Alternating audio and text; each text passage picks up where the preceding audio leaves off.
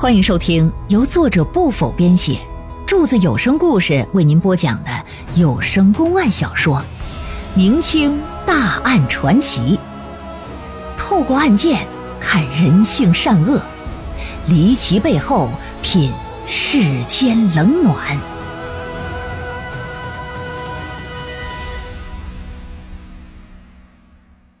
上一集咱们讲到啊，丁大人会治理水患，但事实上呢，在治理水患这方面啊，他确实是有一手。当初他在山东的时候吧，因为黄河改道决口等问题，致使山东百姓是民不聊生、苦不堪言呢，上百万人是流离失所、无家可归。当时山东巡抚丁宝桢两次挺身而出。带领军民修筑堤坝，啊，在身体抱恙的情况之下呢，和军民在工地上同吃同住两个来月，最终啊，算是抵挡住了泛滥的洪灾。在四川的时候，他积极推行盐政改革，解决奸商勾结、哄抬物价、老百姓吃不起盐的问题，还在泸州设了前边盐务总局，设立转运口岸。一来啊是帮助解决贵州吃盐难的问题，二来呢减少了中间运转环节，大大降低了运输成本，这就使得盐价呀也跟着降下来了。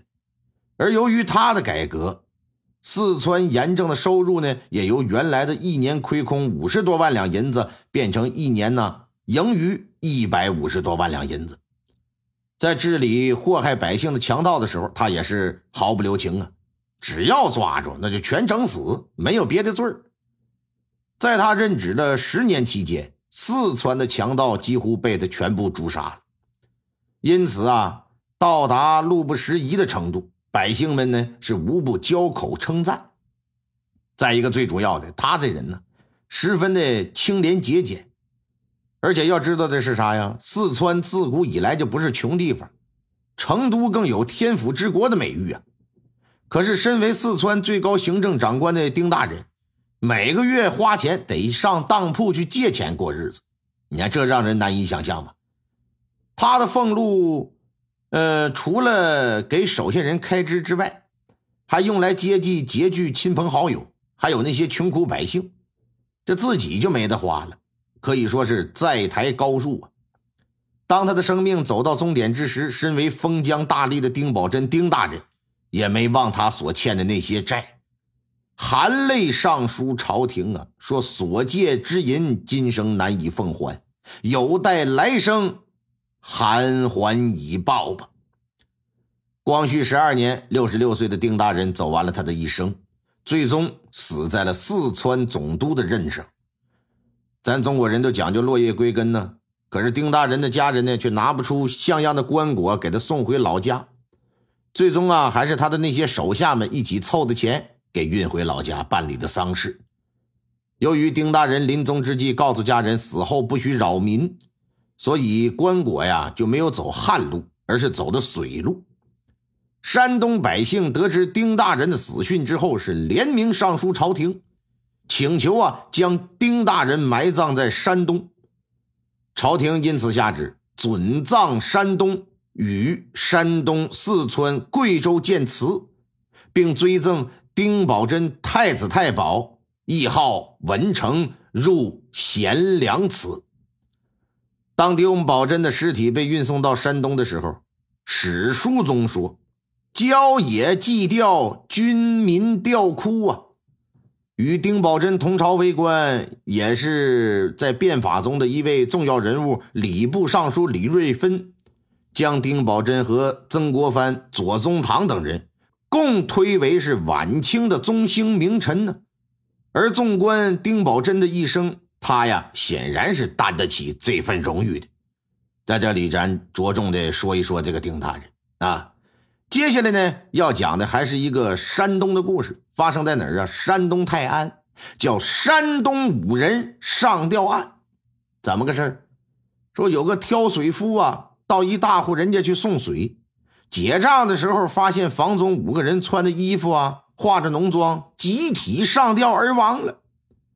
由于这水夫是第一个发现的，就被这家主人当作是凶手告到县衙。县衙调查之后，认为水夫没有作案嫌疑，就把他给无罪释放了。然而啊，这家主人不服，是层层上告，最终告到哪儿？告到了刑部了。刑部得如何处理呀？你这玩意儿五个人集体上吊，究竟是自杀还是他杀呀？嗯，弄不清。直到几年后发生一起堪称完美的杀人案，又会对当年的五人上吊案子产生怎样影响呢？咱就来听听这个故事啊。话说明朝天顺，天顺三年六月初的一天早上，山东省济南府泰安州知州郭新莲刚起床洗了把脸，就听到前院是嘟嘟嘟嘟嘟嘟嘟嘟嘟嘟嘟嘟嘟嘟嘟嘟嘟嘟，心说这怎么谁打摩托车搁这路过了吗？古代没有啊，这是谁在击鼓鸣冤呐？郭大人让下人呐前去询问击鼓之人是因何事来告状啊？不多时，仆人回来了，说击鼓人呐家里出了命案。郭大人一听，赶紧吧，换官服升堂，快状照三班衙役位列两旁，随着公堂上威武，郭大人来了，往书案后头这么一坐。待击鼓之人，很快就见一个男子拉着另一个男子上了公堂了。再看这俩人呢，衣着打扮完全不一样。